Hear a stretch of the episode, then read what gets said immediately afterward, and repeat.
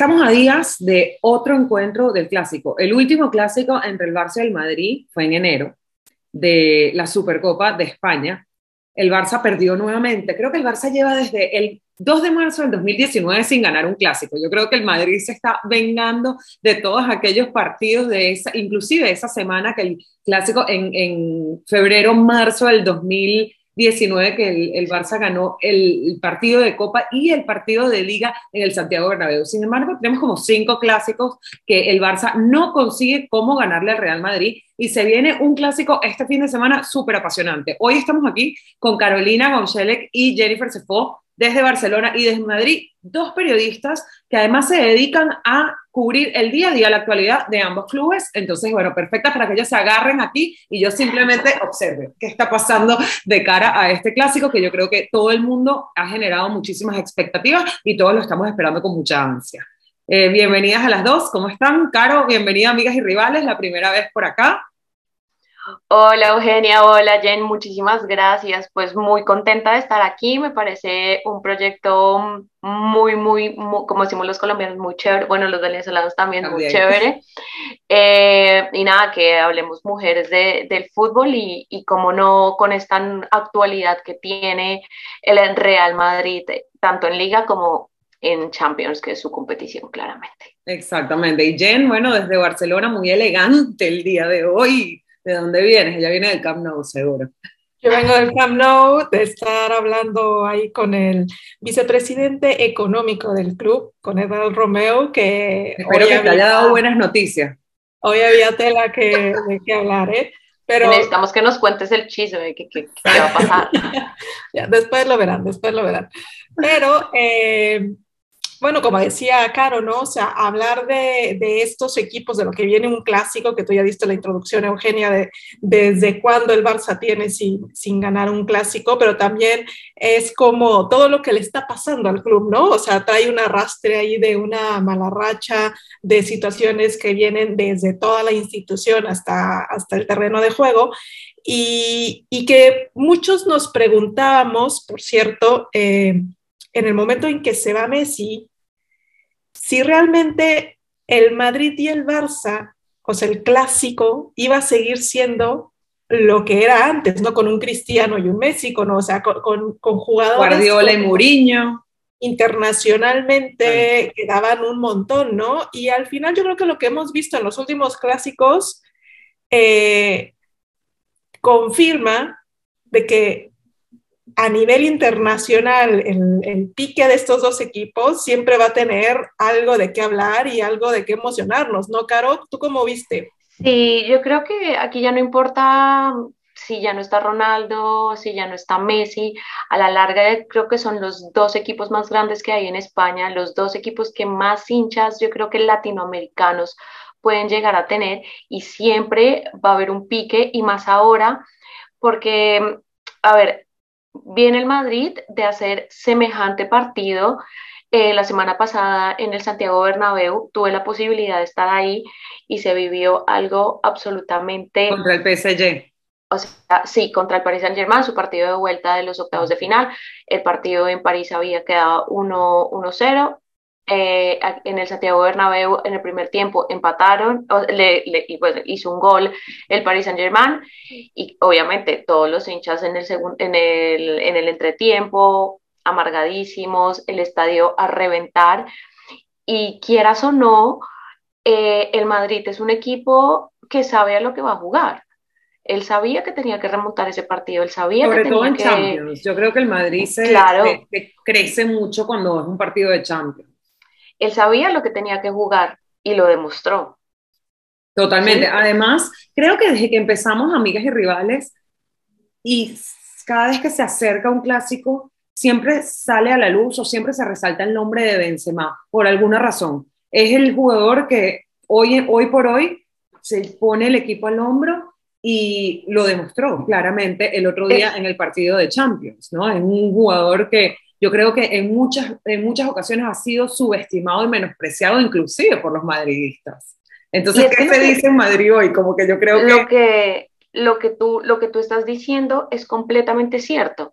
O sea, quien sacó la cara por el equipo fue Benzema.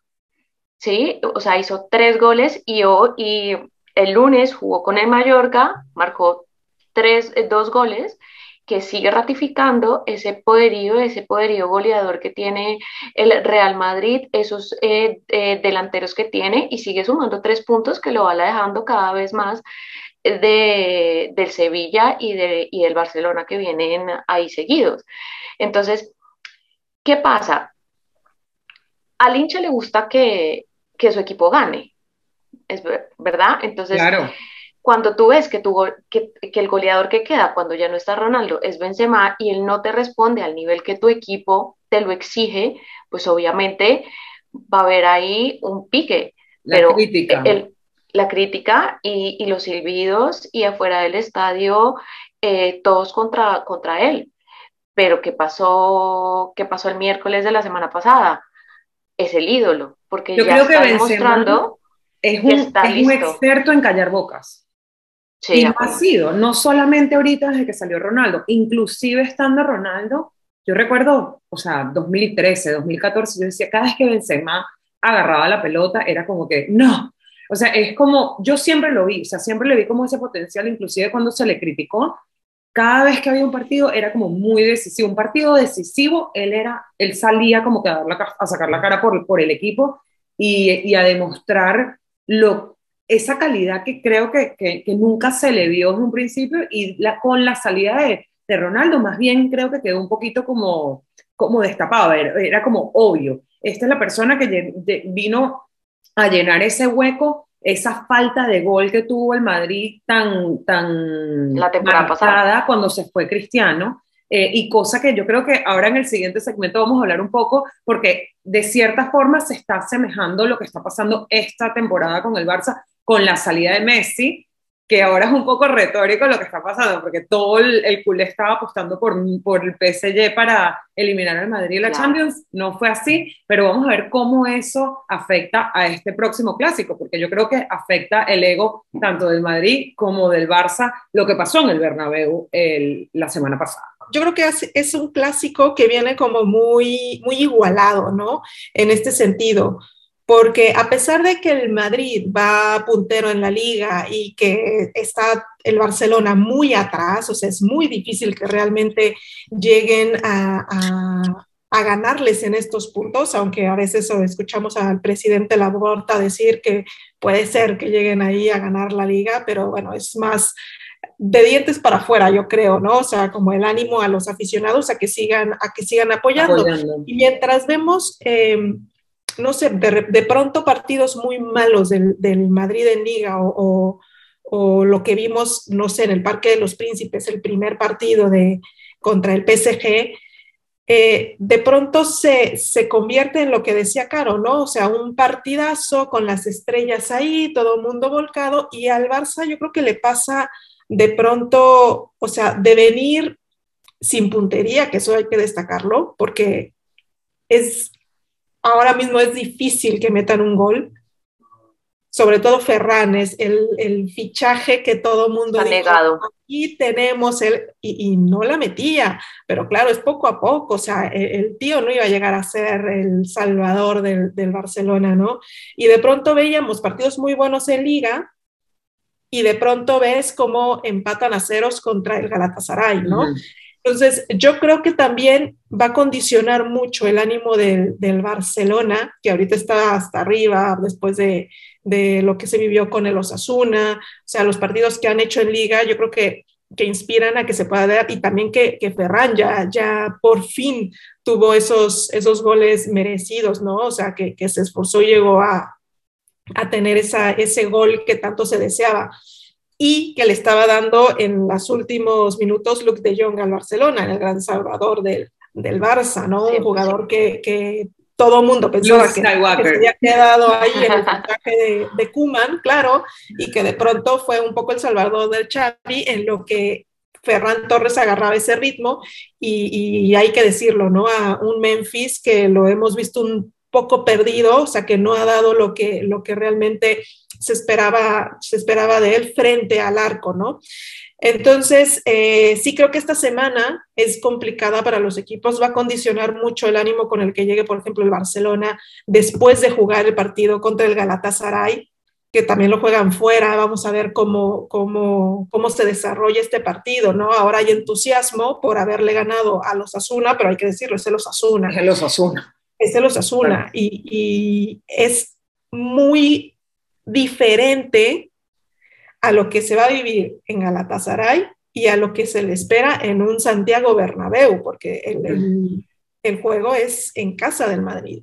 Jen, hablando de ánimos, eh, ¿tú crees o cómo viste tú un poco el ánimo del culé, no solamente del equipo, sino del culé tras la victoria del, del en el Bernabéu? Porque de cierta manera siento que los culés estaban dependiendo de Messi con el PSG de bajarle un poco los humos al Madrid de cara al clásico, ¿no? Porque vienen de una remontada importantísima en Champions, el Madrid siendo máximo campeón de Europa, y eso como que de cierta manera les, infla eh, la moral para llegar de nuevo al Bernabéu jugando en casa, ¿no? Porque, y por otro lado, siento que el Barça también se crece mucho cuando va a jugar el Bernabéu. No por nada están los resultados ahí como el 6 a 2, etc. Sin embargo, en un momento como este, en el que el, el, Barça está como en un proceso de gallina flaca, siento que estaban dependiendo de Messi con el PSG como para, como para ablandar un poquito, ¿no? Lo que pueda pasar en el Bernabéu. El Barça, el Barça está en una transición. El Barça, el Barça, hay que decirlo, o sea, está en proceso de adaptación, de recrearse, porque estos son demasiados jóvenes, son demasiadas nuevas figuras, o sea, Auba está recién llegado y yo creo que la afición lo ha recibido eh, de la mejor manera. Eh, Ferran Torres que por fin se encontró con el gol, o sea, es poco a poco, es un equipo que está en proceso, que, que se está reajustando en todos los sentidos y la afición lo entiende así, o sea, la afición a mí me sorprende mucho cómo ha respondido a este nuevo Barcelona, ¿no? Porque después de todo lo que se vivió con Kuman, la llegada de Xavi, o sea, le ha dado la clave. Un, punch hacia arriba, sobre todo para los aficionados, muy importante. Y de hecho, yo muchas veces lo hablé contigo, Eugenia, que te decía, el Camp Nou es como ir a un velatorio, o sea, tú entrabas y podías ver a jugar a Messi, jugar eh, a Xavi, a Iniesta, o sea, antes de que se fueran y no sé, o sea, el público como tal, tenían que ser partidos como muy importantes, que eran contra el PSG o contra el Madrid, para que escucharas al público un poco más animado. Todos los demás partidos era como hacían una maravilla de jugada y era así como de bravo. No te claro, y en, gran parte también por la cantidad de turistas que, que van a los partidos tanto en el Bernabéu como en el siguen habiendo turistas. Claro. O sea, tú sigues yendo, ahorita, yo creo que sigues yendo al estadio y hablan todos los idiomas, menos catalán y castellano. Pero, pero, tienes a Xavi en el banquillo, tienes a Xavi en el banquillo y eso genera un respeto hacia el culé, que es cosa que no había con Kuman o con Valverde antes. Y eso, a pesar de que se está en un proceso de transición, el culé respeta a la persona que está liderando ese proceso de transición. ¿Cómo ven en Madrid o cómo, cómo sienten en Madrid esa, eh, a Xavi en el banquillo, Caro, desde tu perspectiva? Sabes que aquí igual no se habla mucho del Barcelona. Aquí ah, bueno. todo el mundo, no, no, no, o sea, te lo digo sinceramente, aquí lo único que le importa a la gente es cómo llega el Madrid y el Madrid va a llegar con muchos más días de descanso. Hoy, hoy finalizó, eh, o el lunes finalizó el, su partido de, de liga y va a tener hasta el domingo de descanso. El Barcelona juega el jueves. Claro. Y se va a enfrentar el domingo, sí, eso es clave. a las 9 a las 9 de la noche, a las 9 a las 21 horas, pero igual va a tener un descanso. Eh, Angelotti tiene toda su plantilla lista. Tenían problemas de Casemiro y Mendy que no salieron frente al Mallorca amonestados para que mm, para que pudieran jugar el, eh, el clásico. Jugaron 70, 75 minutos cada uno, lo sacó sin ningún problema. Angelotti tiene toda su plantilla lista. Y Está listo. Vamos a seguir, vamos a, vamos a retomar con ese tema de Ancelotti. Y es clave el tema del tiempo de descanso y sobre todo que van a jugar en casa. Ni siquiera les va a tocar viajar para el clásico. Vamos a, a, seguir con eso, Caro, ahorita. Algo muy importante que, que, les estaba mencionando era el tiempo de descanso, porque como dijo Jen, el, el, Barcelona tiene que ir a Turquía a jugar su partido de vuelta a los octavos de final de la Europa League. El Madrid no va a tener que viajar. Él viajó a Mallorca, su partido de liga, vuelve a Madrid y va a tener toda la semana de recuperación y de entrenamiento. Angelotti con sus jugadores al máximo nivel. Él siempre ha dicho en sus ruedas de prensa a los jugadores que no estén al 100% para partidos importantes a mí no me sirven. Pueden estar al 99, al 98, no, no me sirven. 100%. Lo vimos también en el partido contra el PSG con Tony Cross no se sabía si iba a llegar, al final llegó. Es lo que está pasando ahora. En el partido de Mallorca pudo darle un poco de descanso a algunos jugadores como a, mm, como a Modric, pero ya va a tener toda la semana para recuperar a todos sus jugadores. ¿Qué va a pasar? Que el Barcelona va a venir cansado porque quieras o no, es un viaje internacional, es un viaje donde se juega la clasificación a cuartos de final y que va a llegar con la presión de también tener que venir aquí a Madrid a disputar un clásico con, con todo lo que tiene y con todo lo que conlleva eh, un clásico aquí en Madrid. Entonces, como te digo, aquí a la gente no le importa cómo llegue el Barcelona, si gana o no gana su partido de Europa League. Aquí lo que, lo que les importa es cómo llegue su equipo, cómo llegue el Madrid. Y cómo va, va a llegar muy bien a enfrentarse a ese, clásico. Sí, o sea, la, yo creo que la, antesala todo pinta a que, a que esto me recuerda muchísimo al clásico de noviembre del 2011 cuando fue el primer clásico de Mourinho y todo el mundo apostaba porque, porque el Madrid había tenido más días de descanso, porque el Madrid venía con los jugadores al 100%, pero al final un clásico son 90 minutos y, los clásicos por lo general demuestran que es un partido de fútbol de 90 minutos y que muchas veces lo que pasa antes o en los tiempos de descanso, en ese momento se pasan el switch y, cualquier cosa puede pasar en el campo, ¿no? Jen, ¿tú cómo lo ves pasando, o sea, con todos los factores que están involucrados? Obviamente un partido el jueves de, en, en Istambul, o sea, en Turquía y volando después a Madrid para el clásico perjudica bastante, pero bueno, ¿cómo, cómo está la plantilla como para poder asumir ese, ese reto? Porque es un reto, definitivamente. Y si el Barça logra ganar este clásico después de cinco clásicos no haberlo ganado, con todos los factores en contra que menciona Caro, que tiene toda la razón del mundo, yo creo que es mucho más mérito para el Barça de lo que el mérito que pueda tener Ancelotti. Tener es, es, por eso, es por eso que yo te digo, los partidos hay que jugarlos. Todo el mundo pensaba que iba a, a ganar el PSG y, y mira lo que pasó. Entonces, por más que el Madrid llegue listo, tú no sabes cómo, vayan a llegar, cómo vaya a llegar el Barcelona, tú no sabes pero por su mentalidad, tú no sabes... es, importante, es importante que en Madrid no subestimen al rival, así como en Barcelona nunca creo que se subestime al Madrid. Un clásico es un clásico, ¿no? Eh, un clásico es un clásico y nunca se puede subestimar. Sabemos, porque el Barcelona, tanto el Barcelona como el Madrid, creo que pecan por subestimar a los, a los equipos que vienen un poco menos fuertes y ahí es donde palman. Eso lo hemos visto bastante en las últimas temporadas. No, yo creo que el Barça, el Barça va a llegar eh, de cierto modo también, a ver, va a condicionar mucho el resultado en contra el Galatasaray. O sea, para mí ese va a ser el condicionante, o sea, el estado de ánimo. Pero en sí, en lo que es cuestión cancha, solamente tienen fuera a Ansu Fati, que se sabía que Ansu Fati la, la lesión va para largo, y a Sergi Roberto, que tampoco es como que, que diga... No presenta ningún, ninguna baja importante.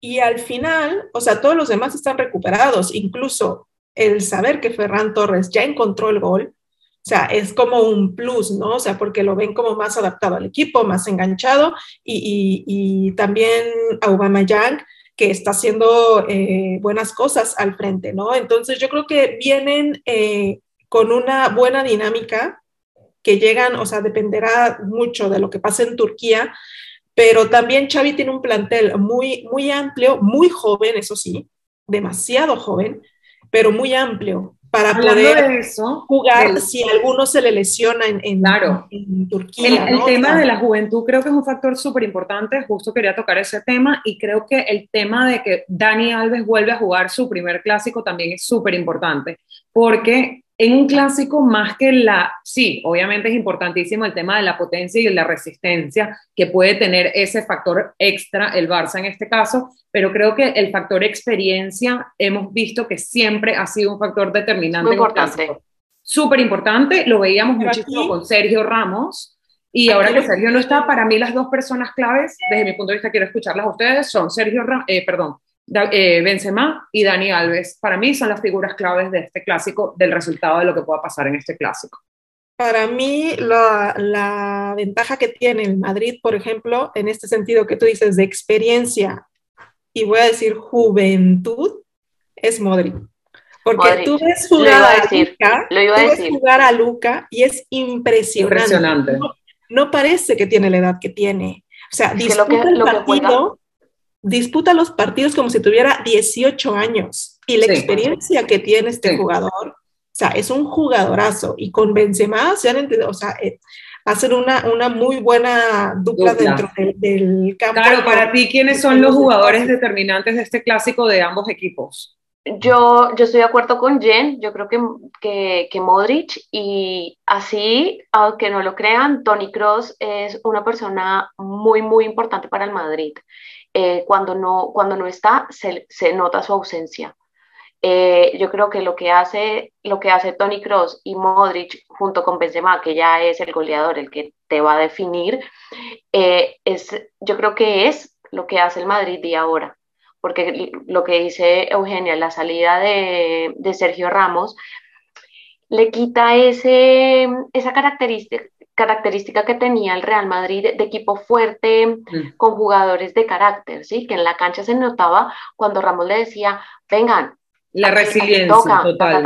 y, eso ya no lo tiene.